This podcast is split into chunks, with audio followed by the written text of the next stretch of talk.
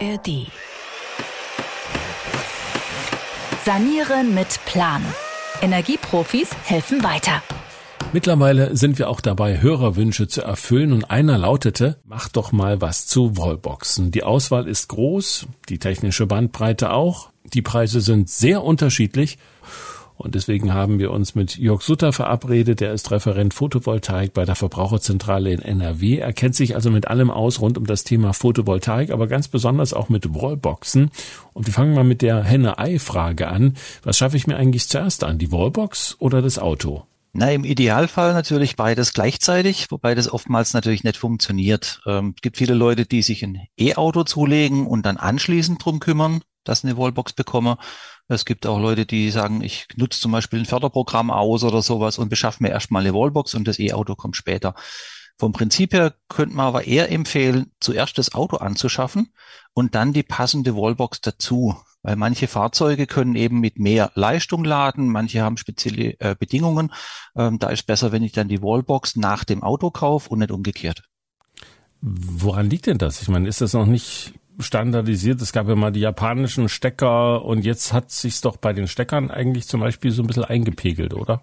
Genau, bei den Steckern gibt's in Deutschland zwei verschiedene Stecker für Elektroautos. Das eine ist dieser sogenannte Typ 2 Stecker. Das ist ein Steckverbinder, den wir an den Wallboxen haben und bei den Elektroautos, da kann ich jedes Elektroauto an jeder Wallbox aufladen. Und der zweite Stecker, das ist der, den wir an den Autobahnen brauchen bei den Schnellladern. Das sind die Fahrzeuge, die dann auch mit Gleichstrom geladen werden können, mit bis zu 400 kW. Da brauche ich einen äh, größeren Stecker, der an den heutigen Fahrzeugen immer da ist, den es aber bei den Wallboxen gar nicht gibt, weil die Wallboxen haben nur kleine Leistungen im Haushalt. Und wie ist das am Auto technisch gelöst? Gibt es da zwei Buchsen? Nö. Normalerweise ist an einem E-Auto so, dass wir eine Buchse haben. Da passen praktisch zwei Stecker rein. Der eine ist quasi ein kleinerer Stecker und das andere ist der größere Stecker und die Buchse im Auto, die ist größer. Und dann kann ich an der Wallbox den Wallbox-Stecker reinstecken und am Schnelllader an der Autobahn den größeren Schnellladestecker. Das passt beides in die gleiche Buchse rein. Und warum genau passt nun das eine Auto vielleicht zur ein Wallbox besser als zu einer anderen? Was sind da die technischen Unterschiede? Also die Fahrzeuge unterscheiden sich halt ein bisschen in der Ladeleistung, weil manche auch nur mit sehr geringer Leistung laden können. Das trifft vor allem die Hybridfahrzeuge, also die, die Benzinmotor und Elektromotor haben. Die können manchmal nur mit sehr geringer Ladeleistung laden, also mit 3 kW, mit 7 kW oder sowas. Eine normale Wallbox, die kann 11 kW zur Verfügung stellen und es gibt auch Wallboxen mit 22 kW. Wenn ich persönlich mir jetzt auf eine Wallbox mit 22 kW anschaffe und ich habe ein Fahrzeug, das nur 11 kW kann, dann habe ich eigentlich zu viel Geld für die Wallbox ausgegeben, weil dann reicht mir auch eine 11 kW Wallbox. Und wenn ich ein Hybridfahrzeug habe, was im Bereich eines Wasserkochers ist, nur von der Leistung, dann brauche ich eigentlich gar keine Wallbox, oder? Dann könnte man theoretisch auch an der Steckdose laden. Das machen ja auch viele Leute. Ähm, da ist, wenn man das ein paar Stunden lang macht, auch nichts einzuwenden. Wir warnen aber immer davor, Elektroautos jetzt zum Beispiel 16 Stunden über Nacht bei hoher Leistung an die Steckdose anzuschließen, weil es da doch gelegentlich in Deutschland schon zu Verschmorungen und zu Bränden gekommen ist, einfach weil die Leitungen im Haus und die Steckdosen dafür nicht ausgelegt sind. Wenn Sie eine ganz alte Elektroinstallation im Haus haben, die schon 30, 40 Jahre alt ist und Sie wissen gar nicht, welche Kabel da in der Wand drin liegen, dann kann das die, Isola äh, die Installation überlasten. Und deshalb äh, sagt man stundenweise mal, wenn man bei den Schwiegereltern ist und man hat, man braucht nur ein bisschen Strom an die Steckdose, das ist gar kein Problem. Aber wenn man regelmäßig daheim in der Garage laden will, dann bitte mit einer Wallbox, weil die kann die hohe Leistung, die wird vom Elektriker professionell angeschlossen und die wird auch temperaturüberwacht. Also wenn es ein Problem gibt, dann schaltet die einfach gleich ab und die kann dann nicht abbrennen oder ähnliches. Wie ist denn das grundsätzlich, wenn ich sowas installiere? Wo kommt die Wallbox dran? An welcher Stelle? Ich habe mal gehört, dass es Probleme geben kann mit dem FI, dass das Auto sozusagen den FI lahmlegt, wenn es ansteckt, wenn die Wallbox falsch angeschlossen ist an der falschen Stelle. Wo muss die Wallbox elektrisch angeschlossen werden im Haus? Also es gibt da zwei Möglichkeiten und äh, da muss man schon mal abwägen, was da die bessere ist. Und zwar gibt es eine Möglichkeit, die Wallbox in das Hausnetz zu integrieren. Also praktisch einfach vom nächstbesten Verteiler einen, Abgang zu legen in die Garage rein zur Wallbox oder einen komplett separaten Stromanschluss zu machen. Und die Abwägung, die hängt einerseits davon ab, was der lokale Netzbetreiber sagt. Wenn Sie nämlich schon eine Wärmepumpe bei sich im Haus haben, die viel Leistung zieht und vielleicht viele andere Verbraucher im Haus auch, die schon hohe Leistung ziehen, dann kann sein, dass der Netzbetreiber sagt, die Wallbox geht nicht mehr an den bestehenden Stromanschluss ran. Dann müssen Sie das sowieso extra machen.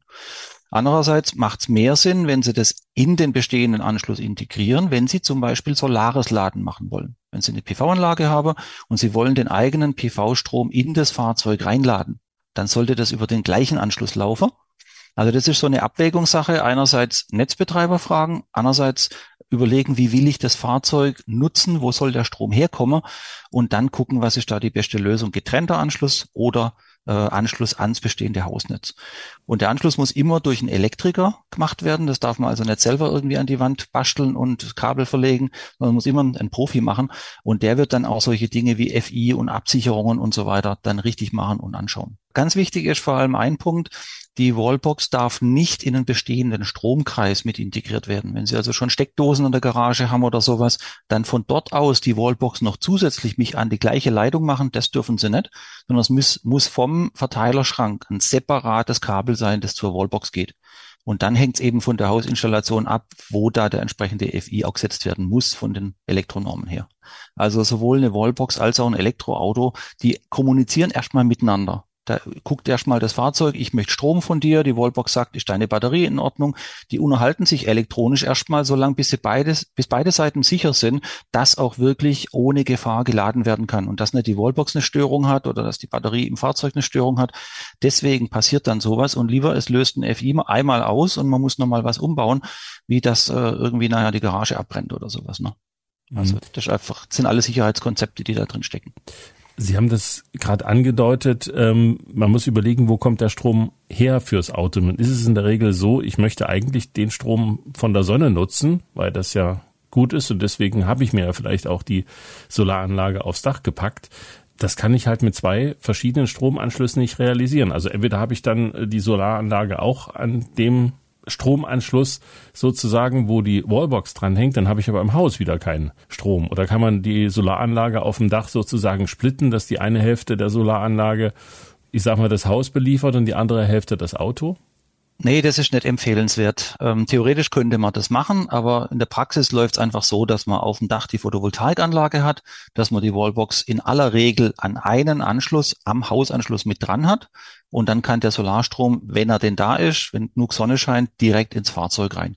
Die Schwierigkeit, dass der Netzbetreiber sagt, dass wir zwei Anschlüsse brauchen, den haben wir eigentlich nur dann, wenn sehr, sehr hohe Verbraucher schon da sind. Also Riesenwärmepumpe oder Riesenverbraucher sonst im Haus.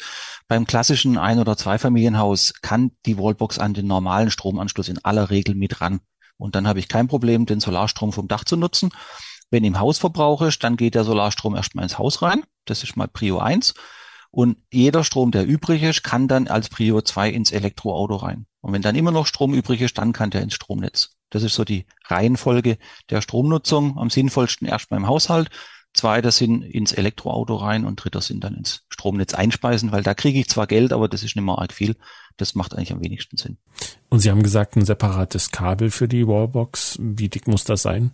Das ist eine, auch eine Auslegungssache. Da kann man nicht konkrete Zahlen nennen, sondern das kommt darauf an, wie, wie lang das Kabel ist. Elektrisch gehen Kabelverluste immer nach der Länge des Kabels.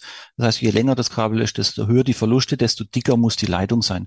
Aber eine normale Wallbox äh, in einer normalen Garage, da brauchen Sie eine fingerdicke Leitung. Mehr ist das nicht. Also es ist kein Riesentrümmer, den man da nicht verlegt kriegt, sondern eigentlich ein ganz normales Stromkabel. Okay, also hm, was ist das mal 1,5 Quadrat oder sowas?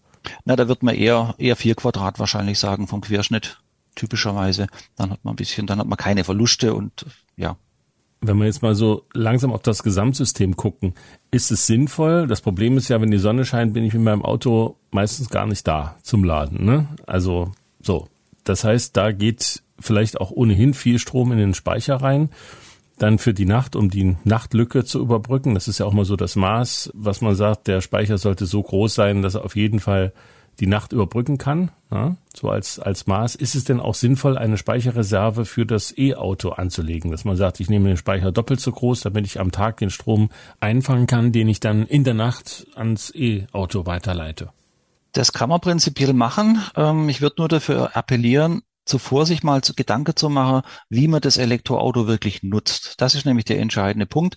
Wenn Sie ein E-Auto haben, das von einem Vertriebler irgendwie beruflich auch gefahren wird und der fährt jeden Tag seine 250 Kilometer, dann kommt er abends mit einer leeren Akku heim. Sein Fahrzeug hat vielleicht 70 Kilowattstunden Batteriegröße und so ein typischer Heimspeicher, der hat halt 10 bis 15 Kilowattstunde.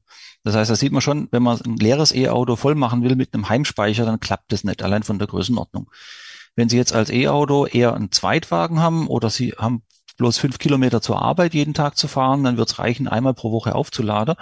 Dann kann man sowas natürlich machen und kann sagen, ich nehme 15 Kilowattstunde Speicher in den Keller und fünf bis zehn Kilowattstunde kann ich in der Nacht dann rübernehmen ins Elektroauto. Dann kann ich damit das Elektroauto ganz normal bewegen und muss nicht zwischendrin nachladen. Bei so einem Vertreter, da geht es einfach von der Größenordnung nicht. Also grundsätzlich erstmal überlegen, wie nutze ich das Auto, wann fährt es hauptsächlich und wie viel Kilometer.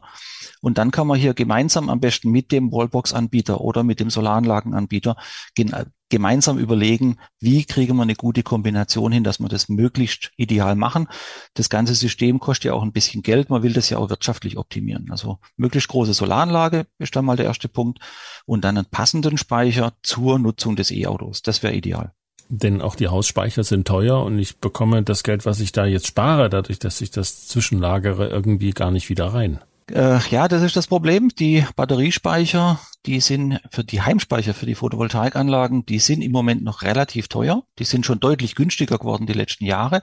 Aber im Vergleich, wenn man es umrechnet nachher auf die Kilowattstunde, dann ist das schon noch relativ teuer. Und das Ideale ist natürlich, ich lade mein Elektroauto direkt aus der Photovoltaikanlage. Da reden wir über Stromkosten von 10 bis 15 Cent Erzeugungskosten. Wenn ich den Strom dann direkt vom Dach ins Auto reinlade, dann habe ich praktisch Strom für 10 bis 15 Cent im Auto drin. Wenn ich Haushaltsstrom nehme, dann bin ich schon bei 35 bis 40 manchmal. Und wenn ich an den Schnelllader der Autobahn stehe, dann kostet mich manchmal 60 oder sogar 70 Cent pro Kilowattstunde. Deswegen das direkte Laden aus der Solaranlage tagsüber ist das Ideale. Und wenn ich es über einen Speicher mache, dann muss ich halt die Speicherinvestition mit reinrechnen und dann wird es halt ein bisschen teurer. Kann man das irgendwie in Zahlen ausdrücken?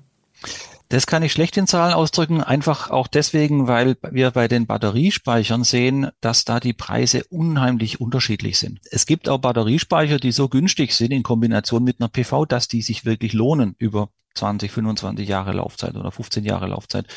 Also das hängt dann sehr vom Produkt ab. Auch da würde ich jeden Interessenten wieder auffordern, holen Sie sich ein Angebot ein, sprechen Sie mit einem Installateur und kommen Sie eventuell zur Verbraucherzentrale und lassen sich da die Angebote nochmal angucken und nochmal speziell dazu beraten.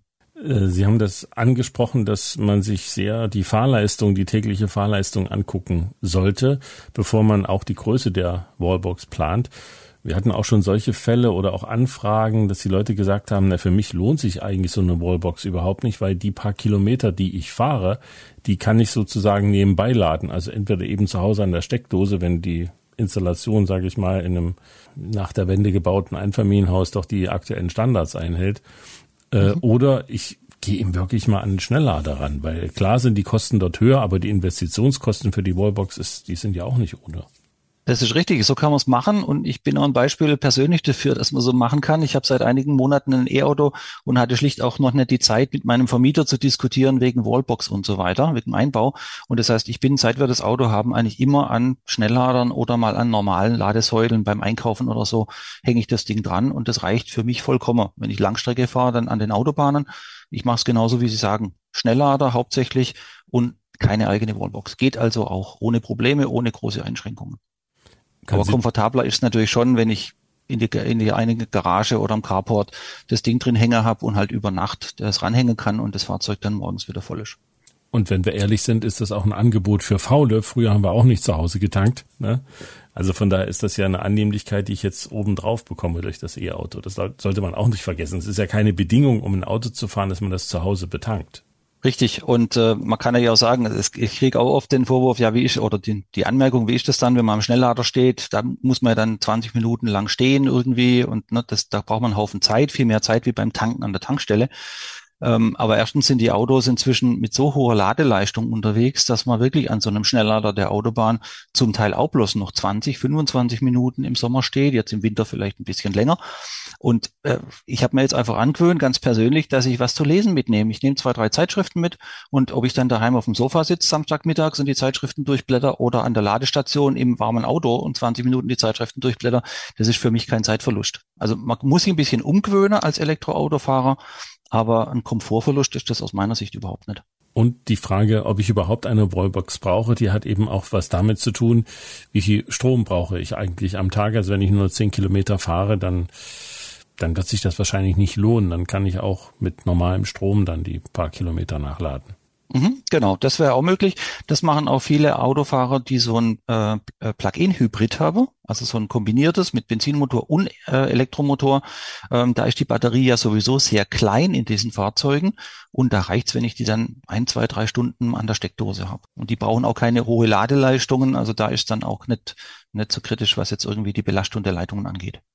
Ja, und nicht ganz unbedeutend, was kostet so eine Investition? Also kann man da eine Spanne festlegen, was eine Wallbox kostet? Ja, also so eine, so eine konkrete Zahlengrenze sehe ich da jetzt auch wieder nicht. Also die günstigsten Wallboxen, die Sie am Markt sehen, die sind so zwischen 300 und 400 Euro. Da ist dann halt die Wallbox zum an die Wand schrauben und der, äh, ein Kabel dran mit einem Stecker. Und jetzt gibt's da schon wieder die Unterschiede. Manche haben ein kürzeres Kabel, was dann unbequemer ist. Manche haben ein längeres Kabel. Dann kann ich auch ein bisschen daneben parken oder andersrum parken und komme trotzdem noch an meine äh, Ladebuchse ran. Und dann gibt's natürlich bei den Wallboxen viel Zusatzausstattung. Und davon hängt entscheidend der Preis ab. Eine Zusatzausstattung ist Kommunikation. Also wenn Sie das machen wollen, was wir vorhin besprochen haben, nämlich dieses solare Laden, dann muss ja die Wallbox mit der PV-Anlage kommunizieren. Die muss wissen, wenn Strom übrig ist, dass sie dann einschaltet. Und dafür braucht die Wallbox Kommunikationsmöglichkeiten. Die braucht Stecker, die braucht Schnittstellen, damit ich dort meine Solaranlage anschließen kann. Und die ganz billigen Wallboxen, die haben das nicht. Also da muss ich mir auch vorher überlegen, habe ich schon eine PV-Anlage oder möchte ich vielleicht eine PV-Anlage? Und dann würde ich gleich dieses, dieses Feature Kommunikation auf jeden Fall mit anschaffen wollen, dass ich das dann miteinander verbinden kann. Oder noch ein Beispiel, wenn Sie eine Wallbox haben in einem, in einem Mehrfamilienhaus, in einem Carport, wo mehrere Fahrzeuge stehen, dann könnte es ja auch sein, dass zwei Fahrzeuge dort laden wollen, vielleicht abwechselnd. Entweder Sie haben zwei E-Autos oder Ihr Nachbar hat eins und Sie haben eins. Dann macht Sinn, wenn die Wallbox unterscheiden kann mit solchen Ladekarten, wer jetzt gerade lädt. Dann kann man nämlich nachher gegenseitig den Strom abrechnen und solche Dinge. Das sind alles so Zusatzfeatures. Da kommen Sie dann bei einer Wallbox mit ein bisschen so Sachen auch äh, auf 1000 Euro Anschaffungskosten. Und dann kommt natürlich noch die Montage und Installation dazu. Und da gibt's auch keinen Richtwert, sondern das kann natürlich ganz einfach sein, wenn Sie im, im Keller Ihren Stromverteiler haben und direkt dahinter ist die Garagenwand, wo die Wallbox ran kann. Wenn Sie aber in einem Gebäude drin sind, wo der Stromanschluss 20 Meter weg ist, dann müssen wir eigentlich erstmal durch den ganzen Keller durch, irgendwie die Kabel legen, um zur Garage zu kommen, um dort das Ding hinzumachen. Dann kostet natürlich auch die Installation gleich mal wieder ein paar hundert Euro. Also deswegen als, als Ansatzpunkt so drei bis vierhundert Euro für die einfachste Wallbox, vielleicht tausend Euro für die komplizierteren mit viel Zubehör, mit viel Features, plus dann die Einbaukosten von ein paar hundert. In der Dimension wird sich das abspielen. Aber auf jeden Fall Angebote einholen. Wir empfehlen da auch immer ein oder zwei vielleicht sogar drei Angebote einzuholen, einfach, dass man sich relativ sicher ist, dass die Preise stimmen. Es hat natürlich im Moment das Problem, dass Elektriker viel ausgelastet sind. Also sie werden jetzt nicht gleich einen Termin kriegen und nicht gleich ein Angebot kriegen. Da haben viele einfach viel zu tun. Deshalb muss man sich vielleicht mit einem oder mit zwei Angeboten zufrieden geben, aber ein Angebot einhole und dann den Preis irgendwie mal vergleichen lassen. Auch gern bei der Verbraucherzentrale mal anrufen oder so das macht auf jeden Fall Sinn. Sagt Jörg Sutter, Referent Photovoltaik bei der Verbraucherzentrale in NRW zum Thema Wallboxen. Und wir werden das Thema noch ein bisschen ausweiten in der nächsten Folge. Stichwort bidirektionales Laden. Also, was kann mein Auto eigentlich als Stromspeicher leisten in der Zukunft? Sowohl in meinem Haus, aber auch unterwegs. Beim Camping zum Beispiel die Kaffeemaschine betreiben. Und beim direktionalen Laden sind wir auch direkt beim Thema Smart Meter und der großen Angst Angst der Deutschen, dass die mich dann abschalten können. Das ist das Thema in der nächsten Folge. Sanieren mit Plan. Ein Podcast von MDR Thüringen.